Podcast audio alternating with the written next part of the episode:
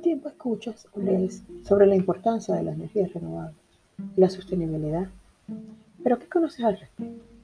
Sabemos que debemos ser responsables con el medio ambiente, intentamos reciclar, pero no somos muy eficientes en eso. Mucha información, poca acción. Igual sucede con las energías renovables. Pero este es el momento. Me presento, mi nombre, y los Afonso, ingeniero civil, me avalan años de experiencia en la elaboración y administración de proyectos en el área de la construcción. Amante de las energías limpias, pasión que llena mi tiempo. En estudio constante, presente en docencia e innovación. Mi propósito, estar a tu lado y mostrarte lo que sé, porque la educación energética es un área de constante evolución. Lo que conocemos ahora, muy poco tiempo estará obsoleto. Conocerás además emprendedores verdes, inspiradores, que contribuyen con sus propuestas a hacer de nuestro planeta un mundo mejor. Te invito a estar al día con las renovables.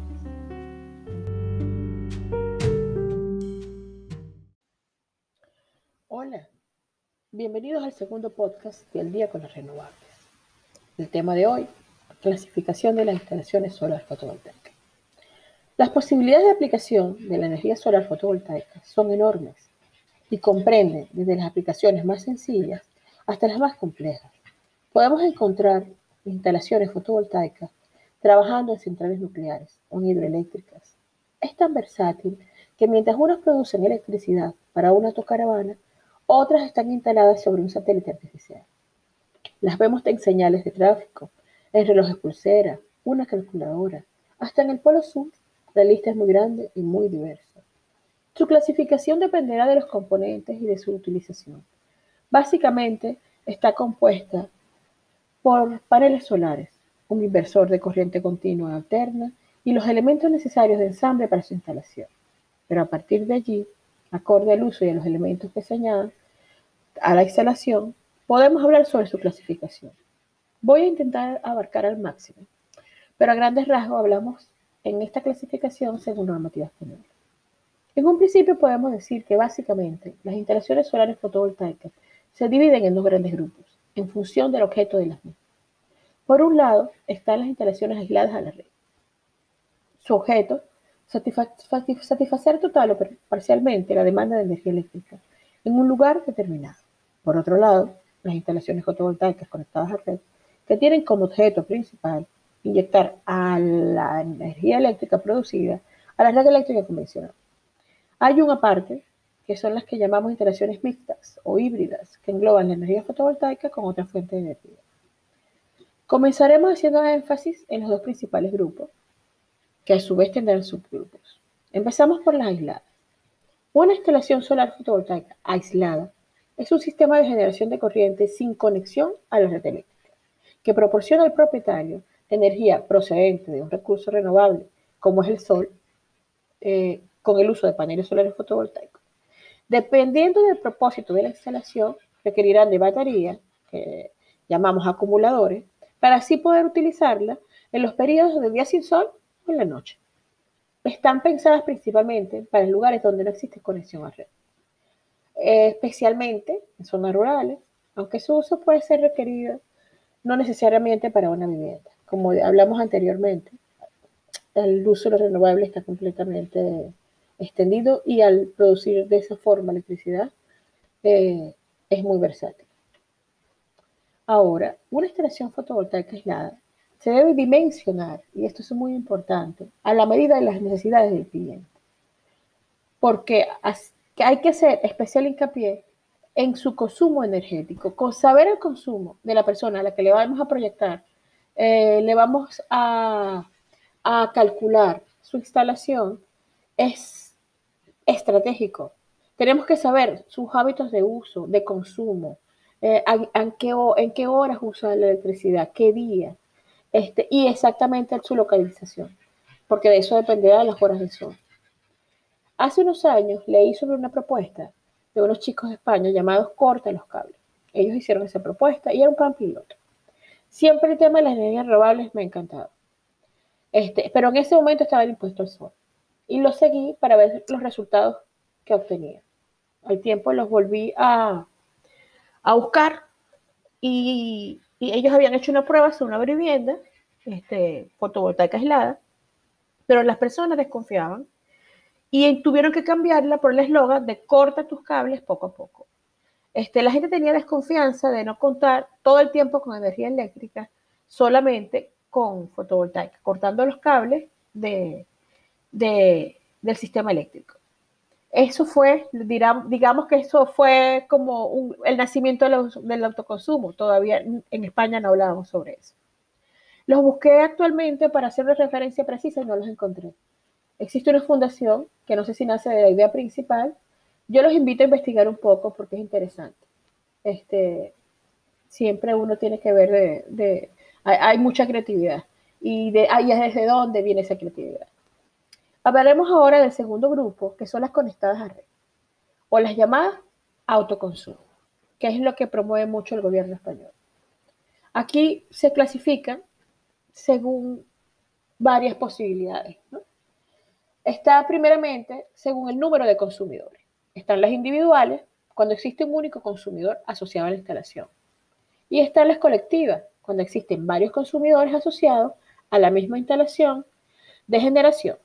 La figura de consumo colectivo permite, por tanto, las instalaciones de autoconsumo en comunidades de propietarios o en polígonos industriales. Las podemos también clasificar eh, según su forma de conexión están aquellas que están instaladas próximas a una red interior cuando se conectan a la red interior de los, consumidores, de los consumidores. O están aquellas que no están en la red interior, que son instalaciones próximas a través de red y se conectan a las redes de baja tensión que dependen del mismo centro de transformación, o a uno que esté a menos de 500 metros del consumidor, o a uno inclusive que esté en la misma referencia catastral que son próximas a través de la red. Según el destino de la energía producida, podemos hablar de autoconsumo sin excedentes o autoconsumo con excedentes. El autoconsumo sin excedentes es cuando se instalan sistemas antivertidos para impedir la inyección de energía excedentaria a la red de transporte o distribución eléctrica. Estas instalaciones, según lo proyectado a las necesidades del cliente, se realiza almacenamiento en el uso de baterías, lo que antes llamamos acumuladores, permitiendo una mejor gestión de los picos de demanda y reduciendo la presión sobre las redes de distribución. Aquí solo hablamos del consumidor. En el autoconsumo con excedentes, cuando las instalaciones de generación pueden además suministrar energía para autoconsumo, tienen la posibilidad de inyectar energía excedentaria en las redes de transporte y distribución. En estos casos hablamos de consumidor y productor. Y esto a su vez nos trae a otra clasificación, que sería acogidas a compensación o no acogidas a compensación. Ese autoconsumo con excedente, acogido a compensación, es una modalidad en la que la energía no se autoconsume de forma instantánea, se vuelca a la red de manera que al final del periodo de facturación el valor de esa energía inyectada excedentaria se compensará en la factura del consumidor. Pueden optar a esta modalidad las instalaciones individuales y las colectivas conectadas a la red interior, que cumplen con las condiciones descritas en el Real Decreto. Las no acogidas a la compensación son aquellas que no se autoconsume de forma instantánea y se vuelca a la red y se vende obteniendo por ella el precio del mercado eléctrico. Finalmente podemos hablar de una tercera clasificación, que la podríamos decir que según la forma de instalar los paneles solares. Y los podemos instalar en serie y en paralelo.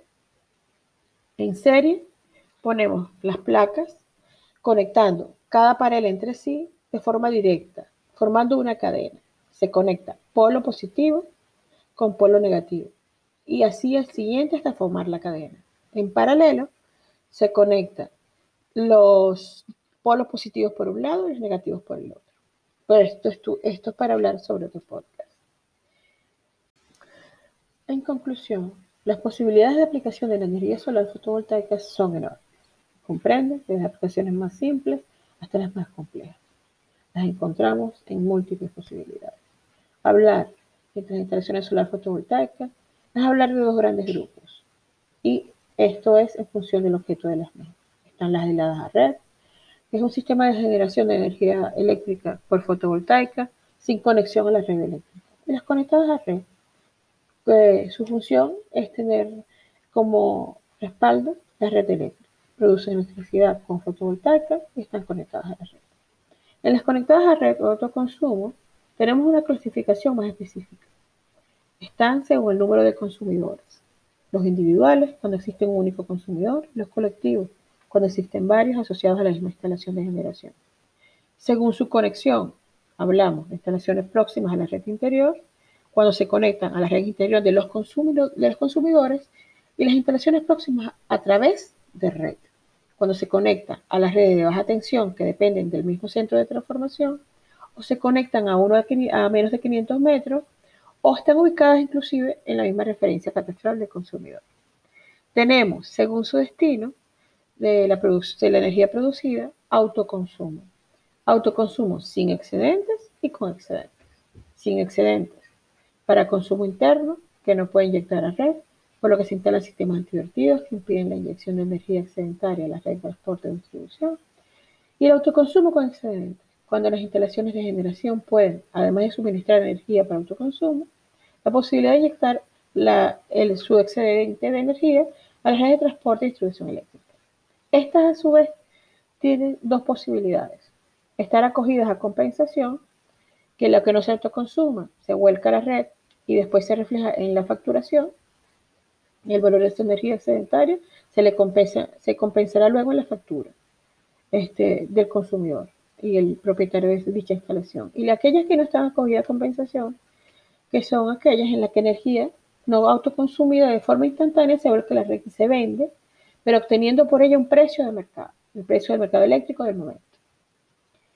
Y tenemos para concluir una tercera clasificación que añado, y es según la manera en que instalamos los paneles solares. Los instalamos en serie o en paralelo. En serie son aquellos que conectamos placa a placa, eh, uno un polo positivo con un negativo, la otra placa de la misma forma negativo con positivo, formando lo que llamamos cadena. Y en paralelo, cuando conectamos todos los polos positivos de un lado y los negativos del otro. Esta clasificación en lo que se refiere al autoconsumo es normativa española. Todas las instalaciones deben instalarse y deben estar certificadas según los reales decretos. Eso es sumamente importante.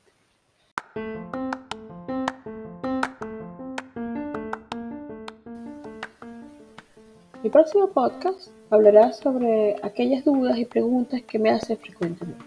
Si tienes alguna y quieres hacérmela llegar, te invito a que me sigas a mis redes en Twitter, Facebook e Instagram como Yellow Sky.